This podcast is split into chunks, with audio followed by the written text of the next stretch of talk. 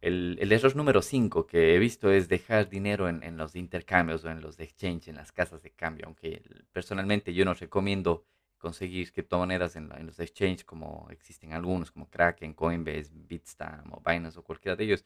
Muchos recién llegados los visitan para abrir una cuenta y comprar criptomonedas. La ventaja de estos exchanges es la tarifa de cambio, que es relativamente baja, pero como mencioné anteriormente, al usarlos estás perdiendo completamente tu privacidad y poniendo en riesgo tus datos personales y tus documentos personales, porque recordemos que todos estos exchanges te pides que subas tu pasaporte, una, eh, incluso tienes que registrar tu tarjeta de crédito y todo eso. Entonces, hay otra advertencia crucial con respecto a los intercambios, desde que tú no eres el propietario de las criptomonedas. El intercambio los posee por ti, el, el exchange es el dueño de esas criptomonedas.